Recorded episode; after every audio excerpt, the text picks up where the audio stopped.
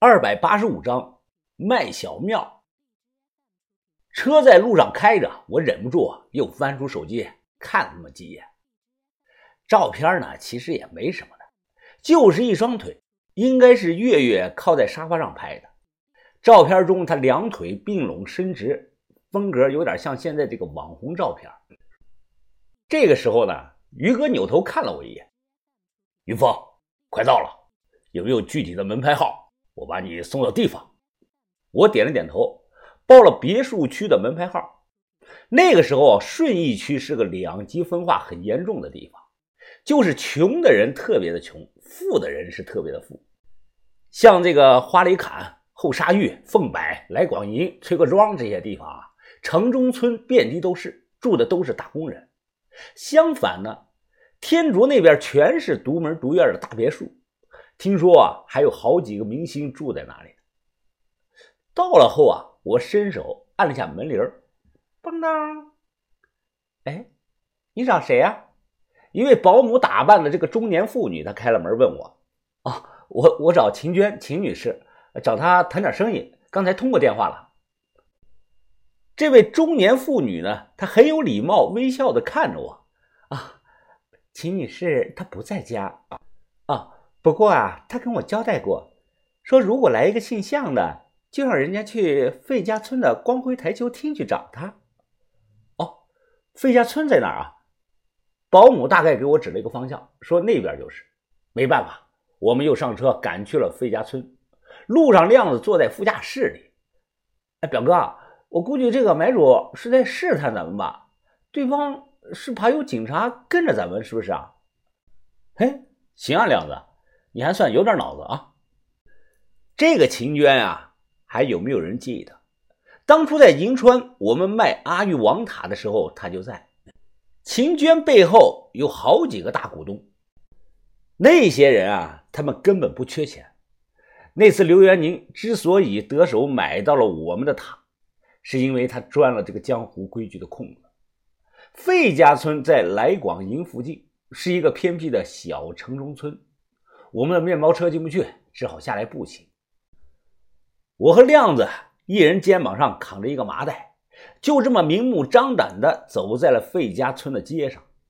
除了我们自己，没人知道这两个麻袋里头装的东西值几百万。找到这家光辉台球厅，我留了个心眼先让于哥进去看看情况，因为秦娟不认识于哥。虽然可能性不大，但我害怕里头有埋伏。要是对方直接关门给我们来个黑吃黑，哎，那就完蛋了。不久，于哥出来汇报：“哦，我看没什么问题，不像有埋伏。”走进去。屋里是乌烟瘴气，玩的人不少，时常能听到这个球杆和台球碰撞的声音。人群中，我一眼就看到了两年不见的这个秦娟，她的打扮更成熟了。哎呦，秦姐，好技术啊！他打了一杆，转身呢，他笑着看着我：“哟，小象把头啊，好久不见啊，这又帅了啊！啊，哪里哪里啊，是秦姐你更漂亮了。”嗯，一番的客套后啊，他拍了拍手：“嗯，东西呢？”亮子立即指了指脚下的麻袋：“啊，跟我来吧，这里不是说话的地方。”随后我们换了一个单间。我二话没说啊，直接解开了这个麻袋绳子，打开让他看。他仔细看了几分钟我们的货，随后他就皱起了眉头。哎呀，小象把头啊，这个东西是掉脑袋的烫手山芋啊，这一般人他可不敢接呀。你从哪里搞来的呀？我清楚的很。其实从这一句话谈价就已经开始了，他肯定是想要。之所以点出说烫手山芋，无非是想压价。那我让他压就是了。啊，秦姐啊，英雄不问出处，东西哪来的你就别问了啊。呃，反正是从这个正规渠道过来的。啊，什么价呀？哎，你如果要价太高，那我可不敢冒这个风险。我皱起眉想想，呃，秦姐啊，小庙这个东西啊。路分有多高？想必秦姐你也很清楚。呃，你要是想要啊，就给我一千九百万吧。小强把头，你这个人还是一点都没变呀！一千九百万，这个价格都够我买曾侯乙的小庙了。双方坐呀，他右手呢敲了敲桌子面，左手则伸到了桌子下面。我也立即伸手下去，和他在桌子上互捏起了手指头。如果不懂的人看到这一幕啊，或许会猜想我们两个在桌子底下搞什么猫腻呢？哎，别笑话这种方式。以前行里的老古董商们都喜爱用这个袖里乾坤，好处有很多，我就不一一赘述了。捏手指头，我俩整整的在桌子底下捏了将近有一个小时啊，期间呢都没有说话，最多加个眼神交流。如果达不到我的预期，我能和他在这里捏上三天三夜的。最终啊，他妥协了，率先将手拿了出来。双方握手表示成交了。随后，这个秦娟啊，她笑着看着我，呵呵，小象把头啊，我手头上一下没有这么多钱。哎，这样吧，我马上借朋友的钱先转给你，咱们把协议先签了吧。啊啊，不急呀，娟姐，咱们都是老熟人了啊。我可以等你一两天，没啥关系的，啊，不用不用，还是先签协议吧。很快有人拿来了协议，我大致看了一眼，然后呢，准备签字。秦娟就在一旁盯着我，正要落笔的时候啊，我突然觉察到一丝的异样。他有点太着急了，这不像他之前的做事的风格呀，难道是东西有问题吗？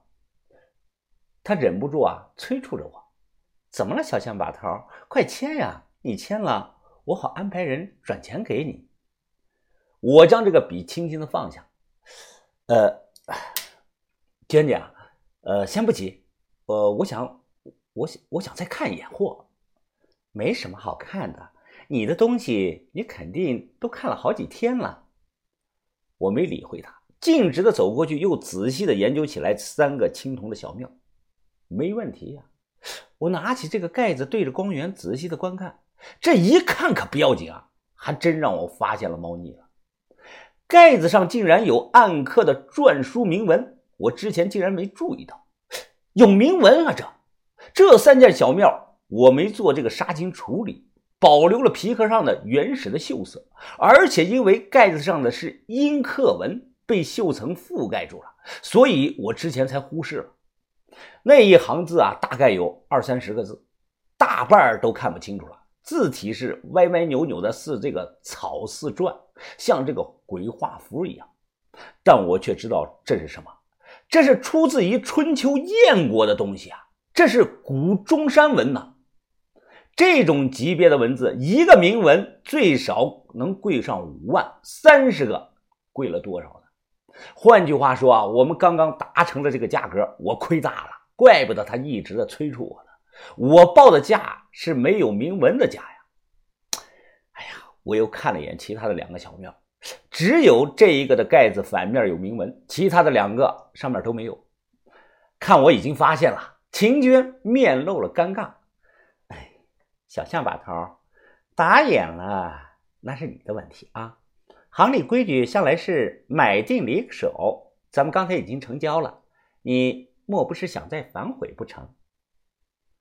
亮子呢也看出了端倪，呃，哪哪里成交啊？你你们还没给钱呢，这这就不算成交了。秦娟没说话，而是看向我，等我表态。我皱眉想了想，二话没说，直接上前两步，拿起笔，刷刷刷的写了我的名字。我向云峰玩得起。打眼了就是打眼了，我当然可以现在反悔加价，但相比于那点钱，我更看重我自己的名声。秦娟她不是普通的文物贩子，认识的人很多。如果这件事传出去，说我谈好了价就不认，那谁以后还敢再接我的货呢？啊，行了，娟姐，咱们就这样吧。秦娟鼓掌笑道：“小香把头啊，你年轻，但是有气量。”未来你的路会很好走的。我摆了摆手，黑着脸出去了。那一刻啊，我的心都在滴血呀。那都是钱呀，我最少亏了三辆虎头奔呐！这行规限制，最终成交价格我保密。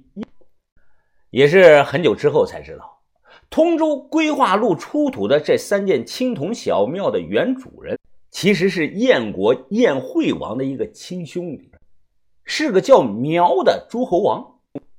当年也不知道是什么原因，这个人呢，又将这三件青铜礼器送给了一个女的，也就是墓主人。他的身份、年龄、籍贯都不详，属于无名氏。这天晚上，我们就住在了费家村，发财了，所以我请客大吃特吃了一顿。于哥呢，已经戒酒了，他现在偏爱这个喝奶茶，所以呀，我就和亮子喝。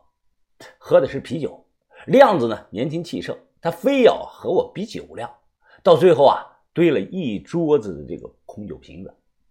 酒过三巡，亮子呢大着舌头啊，他看着我，呃，不是啊，表表表哥啊，哦，我没想到啊，我我这辈子有一天还能挣到三三三十万块钱啊！哎呀，呃，不说了，呃，都在酒里了，表哥，我我我敬你。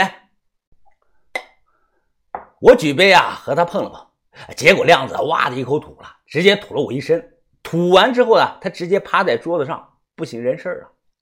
操，这他妈恶心死了！这你他娘的不能喝就别喝这。我把这个手机拿出来放在桌子上，然后啊，直接把外套扔到了这个垃圾桶里了。我刚想把这个亮子啊扶回宾馆，哎，就在这个时候啊，突然电话铃响了，是个陌生号码打来的。喂？谁啊？那头是个男的，听起来很陌生。对方的声音啊，非常的低沉。啊，你不用管我是谁。范运白是不是现在跟着你？还没等我说话呢，对方又说了：“范家出事了，包括范无成老爷子在内，全家一十六口都被灭了门。”什什么？不要抢话，听我说完，听着。就这一两天，从佳木斯精神病跑出来的那些人都在找他，一定要保护好小范神医。啊，你是谁啊？这个消息真的假的呀？喂喂，你到底是谁啊？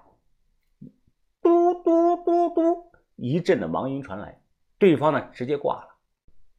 怎么了，于峰？啊，出事了！快走，于哥，我们回去。可可，咱们还没收到货款啊。啊！不等了，我一把抓起这个车钥匙，跌跌撞撞的向停车场跑去。